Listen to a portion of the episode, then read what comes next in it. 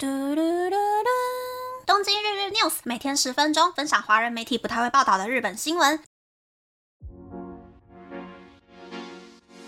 欢迎来到东京日日 news，我是 Kolumi。有看 Instagram 的朋友可能知道，写稿前我跑出去玩了。其实我好几个礼拜之前就买了 YSL 特展的门票，想说找一个假日逼自己出门逛逛，然后就拖到了特展结束的前一天才去看。但是呢，好处是晚上去看展的话呢，就可以顺便去六本木的局板看夜间的灯光秀，逛逛圣诞节的快闪店呐，或者是圣诞市集之类的。不过除了灯光秀，国立新美术馆、东京 Midtown、六本木之秋，到处都是人呀。讨厌排队的我呢，就一直想着说啊，买一杯星巴克休息一下，我就要回家了。结果六本木附近的我知道的那两间星巴克，每一间都大排长龙，所以我最后就是去六本木散步两个小时，拍拍美照就回家了，非常的空虚。那这一次的 YSL 特展呢，我自己个人是觉得有一点点小失望的。之前去看香奈儿特展的时候，就有介绍 Coco Chanel 的生平啊，展示了很多他设计的衣服、包包还有香水。去迪奥特展的时候。除了展示 Dior 本人设计的衣服之外，其实也有展示了很多从 Dior 独立出来的设计师，他们以前在 Dior 设计的衣服。但是这一次的 YSL 特展呢，感觉就比较着重在 YSL 设计的手稿，然后还有秀场上面看起来比较华丽、日常根本穿不到的衣服，还有一点点首饰，比较少在介绍 YSL 早期到后期的变化，或者是。经典款诞生的故事也没有介绍到包包还有香水。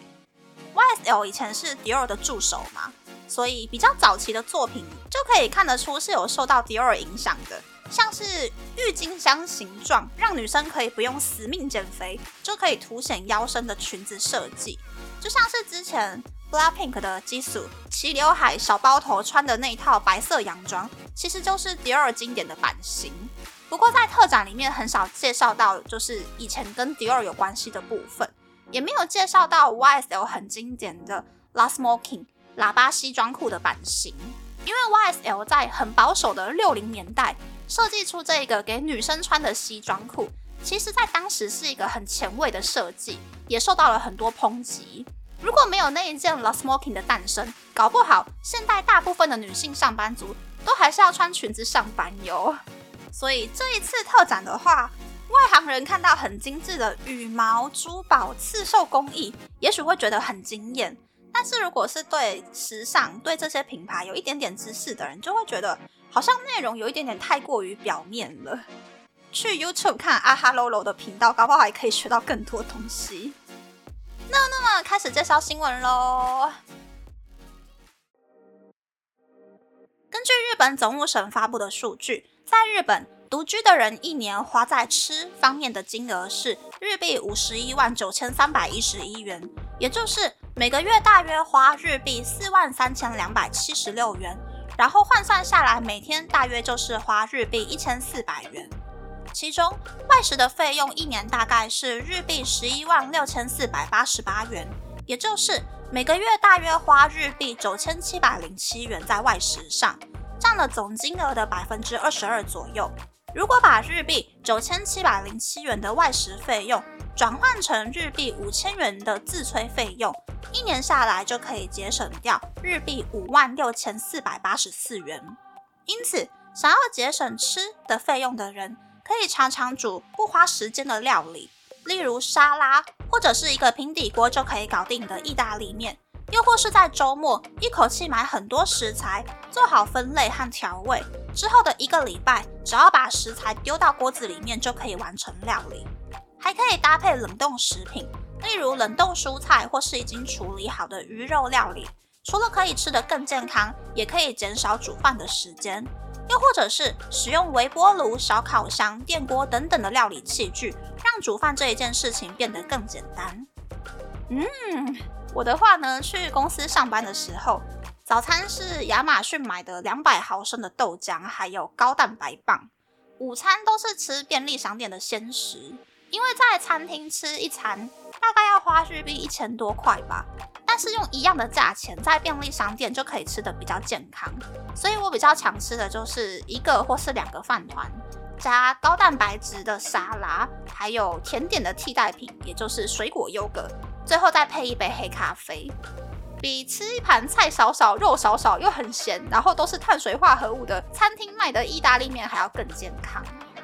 那点心的话，我自己吃的是亚马逊买的高蛋白能量果冻。如果下班前肚子很饿的话，我就会立刻吃掉。其他时候在家里吃，我都是吃自己煮的东西，大部分都是靠一公斤装的冷冻菠菜去完成的。饿的时候呢，我也是吃亚马逊买的东西，或者是豆浆配高蛋白谷片。吃腻了我自己煮的东西的话，我就会去买超市的鲜食，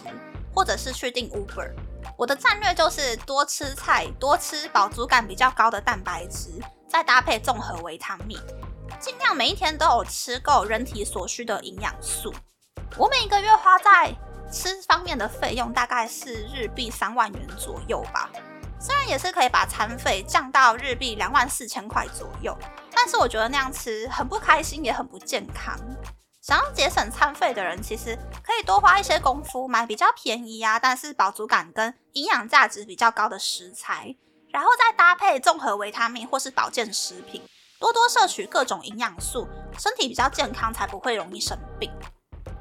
下一个新闻就是大家很难省钱的部分，也就是饮料。日本的宝特瓶绿茶饮料今年的销售金额是日币四千五百七十亿元，超过了二零零五年的日币四千四百七十亿元，创下了新纪录。推出 Oyo 茶的伊藤园的社长本庄大介在十二月五日的财报发布会中就表示，宝特瓶绿茶饮料的业绩确实在上升，尤其在疫情之后，消费者更重视健康，就会选择喝绿茶，就连一公升的 Oyo 茶。和冬天贩售的加热版宝特瓶绿茶饮料销售金额也增加了。伊藤园表示，除了在日本市场继续推出高品质的商品，也会在海外继续扩大销量。嗯，这个是日本才会有的现象吧？宝特瓶饮料通常啊，大家都是去便利商店的时候才会买吧？